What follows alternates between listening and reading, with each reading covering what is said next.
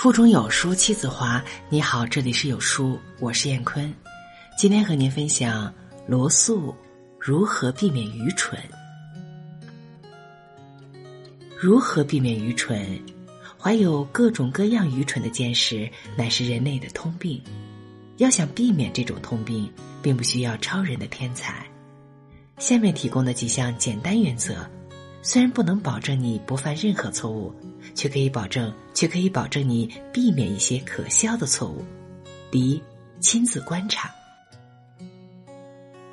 如果一个问题单凭观察就可以解决的话，就请您亲自观察一番。亚里士多德误以为妇女牙齿的数目比男人少，这种错误，他本来是可以避免的，而且办法很简单。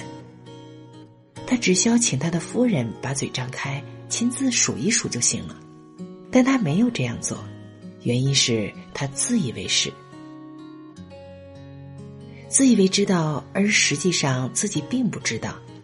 这是我们人人都容易犯的一种致命错误。我自己就以为刺猬好吃油虫，理由无非是我听人这么讲过。但是，如果我真的要动手动脚写一部介绍刺猬习性的著作，我就不应该妄下断语，除非我亲自看见一只刺猬享用这种并不可口的美餐。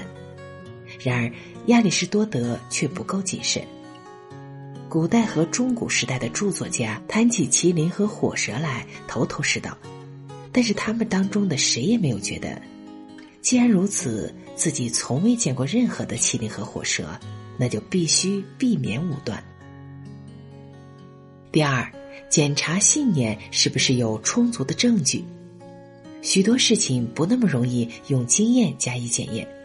如果你像大多数人一样，在许多这类事情上有颇为激烈的主张，也有一些办法可以帮你认识自己的偏见。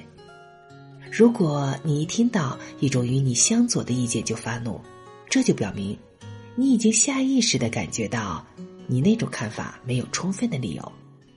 如果某个人硬要说二加二等于五，或者说冰岛位于赤道，你就只会感到怜悯而不是愤怒，除非你自己对数学和地理也是这样无知，因而他的看法竟然动摇了你的相反的见解。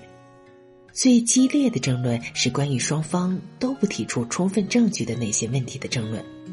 迫害见于神学领域，而不见于数学领域，因为数学问题是知识问题，而神学问题则仅是见解问题。所以，不论什么时候，只要发现自己对不同的意见发起火来，你就要小心，因为一经检查，你大概就会发现，你的信念并没有充分的证据。第三，了解与你不同的观点，削弱你的偏见。摆脱某些武断看法的一种好办法，就是设法去了解一下与你所在的社会圈子不同的人们所持有的种种看法。我觉得这对削弱狭隘偏见的强烈程度很有好处。如果你无法外出旅行，也要设法和一些持不同见解的人们有些交往，或者阅读一种和你政见不同的报纸。如果这些人和这种报纸在你看来是疯狂的、乖张的，甚至是可恶的，那么你不应该忘记，在人家看来你也是这样。双方的这种看法可能都是对的，但不可能都是错的。这样想一下，应该能够慎重一些。第四，想象着与论敌辩论，检查自己的论据。有些人富于心理想象力。对于这些人来说，一个好办法便是设想一下自己在与一位怀有不同偏见的人进行辩论。这同实地跟论敌进行辩论比起来，有一个有利条件，那就是这种方法不受时间和空间的限制。圣雄甘地就对铁路、轮船和机器深表遗憾，在他看来，整个产业革命都要不得。也许你永远没有机会真的遇见一位抱有这种见解的人，因为在西方国家里，大多数人都把现代技术的种种好处视为当然。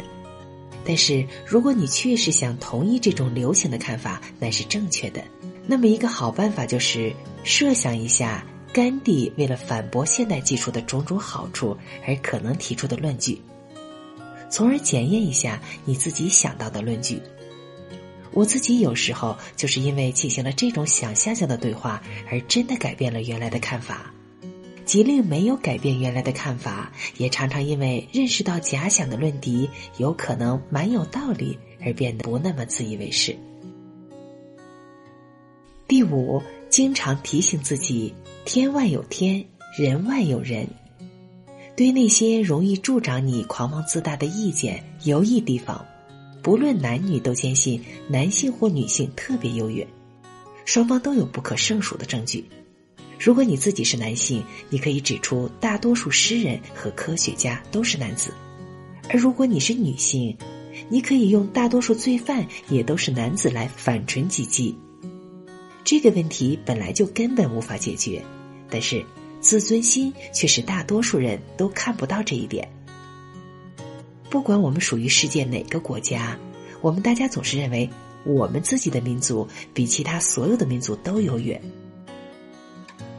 既然每个民族都有自己特有的长处和短处，我们就把自己的价值标准加以调整，以便证明自己民族的长处乃是真正重要的长处，而其缺点相对来说则微不足道。在这个问题上，一位明白事理的人也一定会承认。他没有明显正确的答案，由于我们无法和人类之外的智者辩论清楚，所以要处理这个人之作为人的自高自大的问题就更加困难了。就我所知，处理这个普遍存在的人类自高自大的问题，唯一的方法就是要经常的提醒自己，在茫茫宇宙中一个小小角落的一颗小小星球上的生命史上，人类。仅仅是一个短短的插曲，而且说不定宇宙中其他地方还有一些生物，它们优越于我们的程度，不亚于我们优于水母的程度。好了，文章分享完了。在这个碎片化的时代，你有多久没有读完一本书了？私信回复“有书君”即可免费领取五十二本好书，每天有主播读给你听。我是燕坤，再见。